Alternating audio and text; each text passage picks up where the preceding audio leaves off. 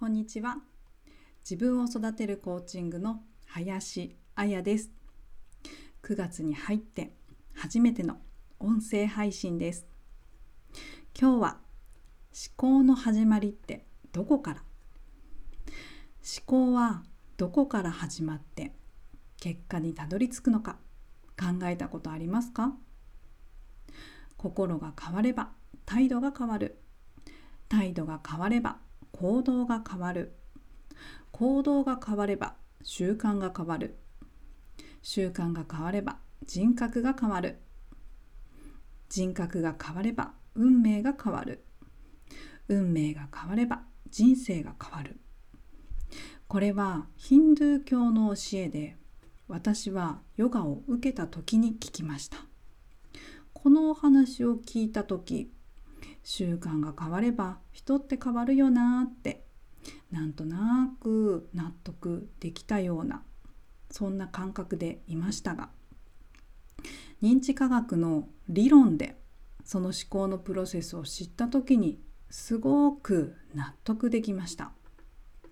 これが認知科学コーチングの大きな特徴です。認知科学コーチングの特徴。人はどうやって考えているのか。1外の世界物理空間から五感で情報を集めてきます。2その情報と過去の記憶を照らし合わせて。認知これは何だと物事を決めています。3その認知をもとに思考をしています。4その思考をもとに決断しています。5その決断をもとに行動しています。6その行動によって結果があります。認知科学コーチングは2の認知。認知を過去の記憶ではなく新しい記憶理想の未来ゴール側とつなぐことをします。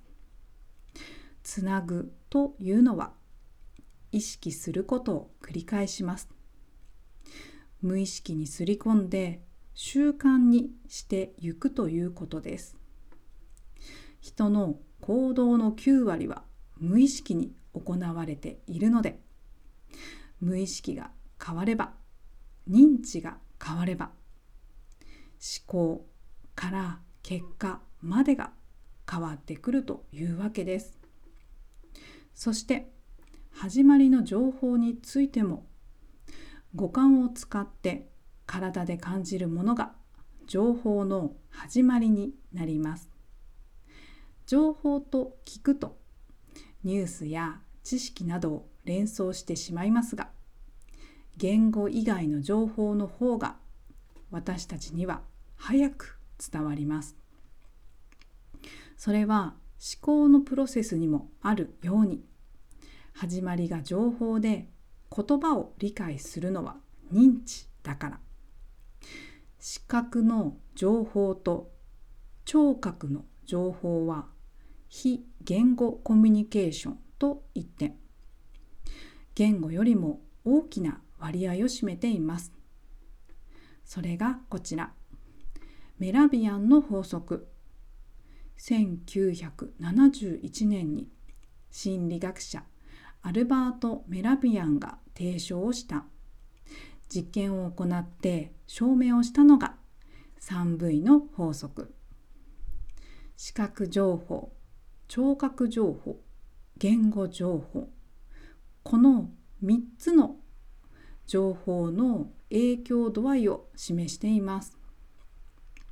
視覚情報は55%、聴覚情報は38%、言語情報は7%、視覚情報と聴覚情報を足すと9割を占めています。視覚と聴覚からの情報の影響は大きくてその情報は思考の始まりになります。たくさんの情報があふれていてスマホの画面を開けば何でもわかる。勝手に情報が飛び込んできたりもします。明るく肯定的な情報を集めて今日の自分を作り上げていきましょう。自分を育てるコーチングでは60分間の無料セッションも行っております。気兼ねなくお話しできる場所です。今のお気持ちをアウトプットしてみてしてみてほしいです。一人で考えているだけでは見えてこない新たな気づきが発見できます。質問やお問い合わせもどうぞ。気になる方はインスタグラムのプロフィール欄にある URL から LINE のお友達になってください。ダイレクトメールでメッセージでも構いません。お会いできるのを楽しみに待っています。それでは今日はこの辺りで。今日も自分らしい一日です。